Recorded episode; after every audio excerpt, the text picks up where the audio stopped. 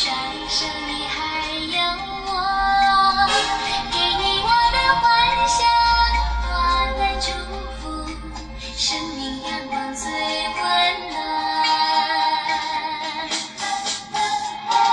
不要问我太阳有多高。呀，哎，起来。对，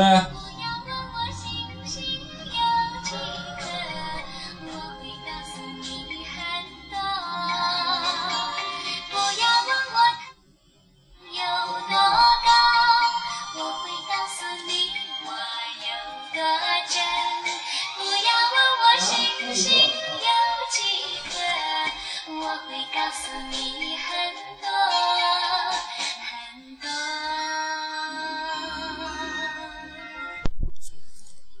八零后之祸，做个全职妈妈有多难？提起如今越来越多的八零后全职妈妈，很多不知就里的人就会投以羡慕的目光。不用工作赚钱，可以全天候陪我孩子玩。然而，本文的讲述者蔷薇却告诉记者，那只是局外人知其一不知其二的想法。尽管全职妈妈在欧美社会并不少见，但在我国缺乏对全职妈妈群体利益保障的大环境，全职妈妈更多的给人一种弱势群体的感觉。成为全职妈妈。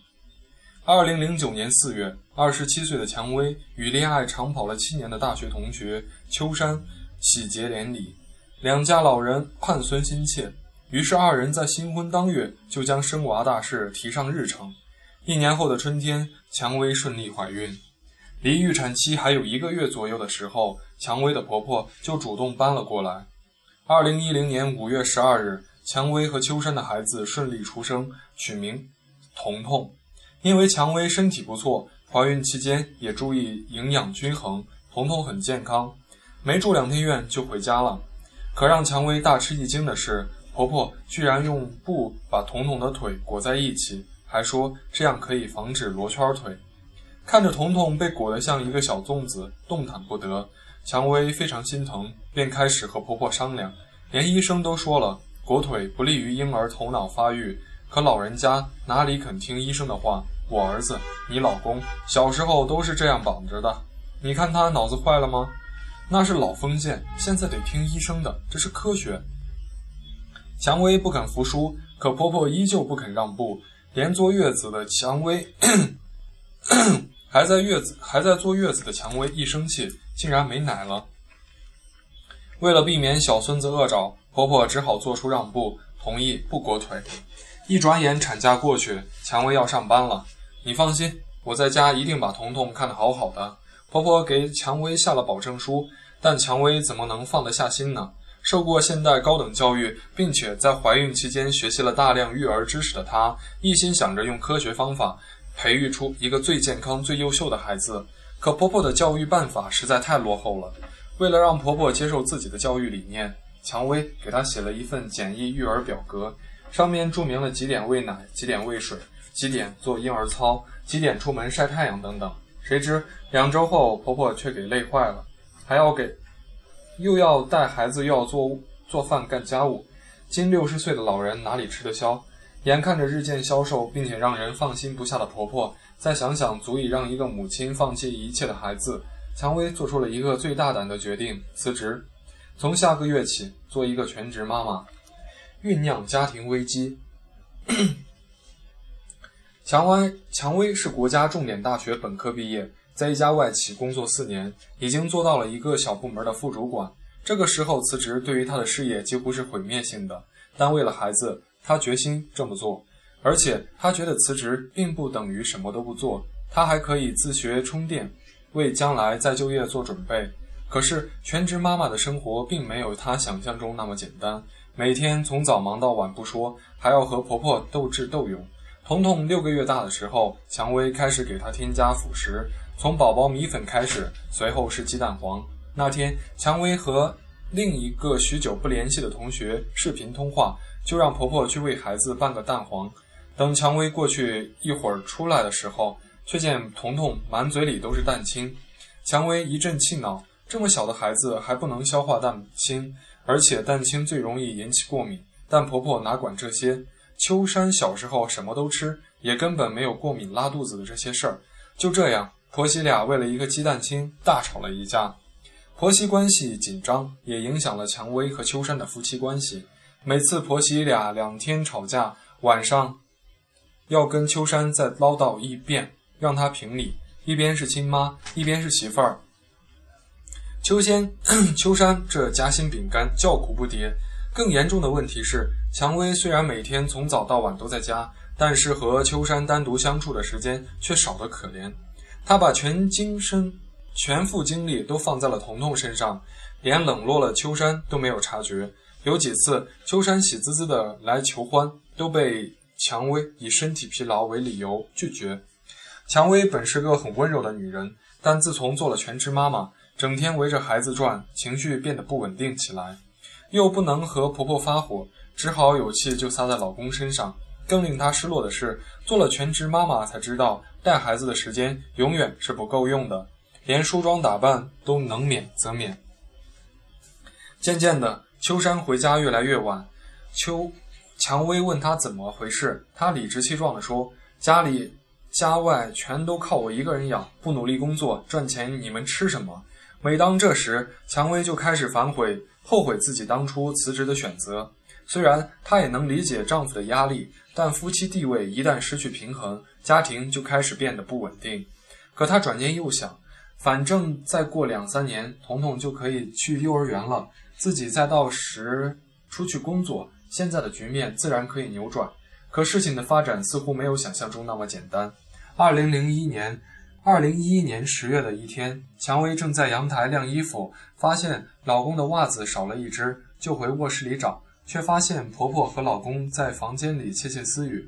蔷薇走到门口，只听到一句婆婆的话。你这样对得起蔷薇吗？我见过她，可不是一般女人。那一整天，蔷薇都在回想婆婆的话。秋山做了什么对不起自己的事？事实似乎已经摆在眼前了。真正的问题是，蔷薇该怎么样处理这件事？离婚的念头在她脑海里一闪而过。看看身边的彤彤，不到万不得已，绝对不能离婚。那么，挽回婚姻就只能靠自己了。蔷薇一夜未眠，第二天，她先和婆婆摊牌了。婆婆先是一惊，随后反倒教训起她来。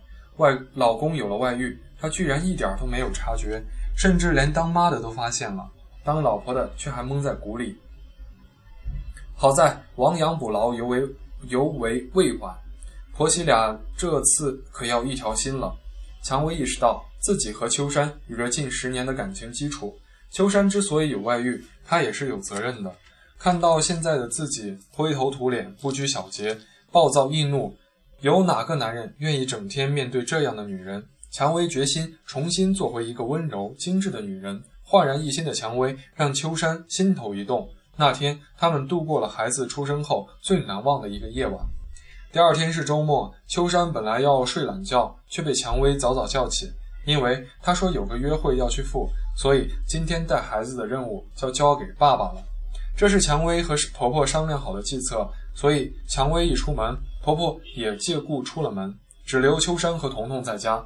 不出所料，当婆婆中午回家时候，家里已经鸡飞狗跳，乱成一团。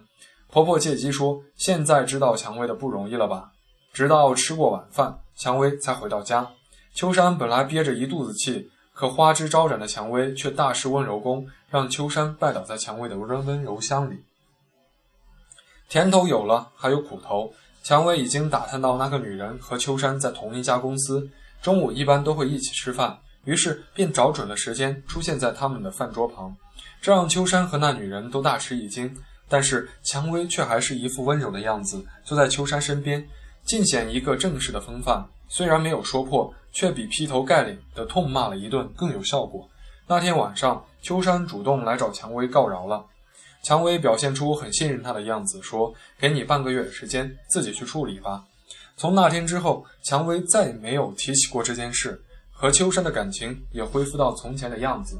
后来他听说那个女人离开了秋山所在的公司，再就业困难重重。二零一三年，二零一三年节后，彤彤进入了附近的一所幼儿园。蔷薇终于有了自己的时间和空间，她开始重新考虑回归社会、回归正常的工作。然而，令他意想不到的是，那么严重的家庭危机都能被他轻松度过，再就业却成了更加艰难的事。在家做全职妈妈的这几年，蔷薇几乎和社会完全脱节，偶尔上网看到的也都是关于育儿方面的信息，本专业的技能几乎全部放荒废。她试着投了几份简历，通通如石沉大海一般没了下，没了下文。好不容易得到一家企业的面试，她也对这几年的市场环境一无所知，连自己都没了自信。彤彤去了幼儿园。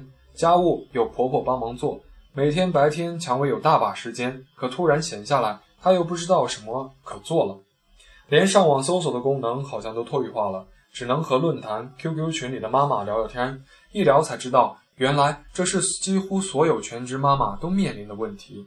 一旦做了几年全职妈妈，就很难再重新融入社会了。大部分全职妈妈的付出都选择了自己做小生意。蔷薇自认为并没有单独撑起一份生意的头脑，但找一份正式工作又何其困难。现在，蔷薇依旧没有找到理想的工作，但她已经开始矫正自己的角色定位，看书、查资料，给自己充电，约约从前的同事朋友，努力向社会靠拢。蔷薇表示，出于好奇，她也曾经查过很多其他国家全职妈妈们的生活状态。令他感到诧异的是，在国外，高知女性做全职妈妈早已是十分普遍的事情，因为有越来越多的人意识到母亲对于孩子早期成长的重要性。然而，在很多发达国家，政府的鼓励和保护才是让更多母亲心甘情愿待在家里的动力。在法国，已生育的女性可留职休产假三年，专职在家带小孩，而且每个月可领高达数万元的补助金。在德国，由于家务劳动也被纳入社会工作的一部分，德国社会会给全职太太一份稳定的薪水。在韩国，政府会给全职太太们提供各种社会培训机会，使之没有再就业的后顾之忧。与之相比，中国的全职妈妈似乎太惨了，失业在家，虽然忙家务，却仍被视为吃白饭，家庭地位落地位一落千丈。想再就业就被社会歧视，性不接纳，很难再找回当初的激情。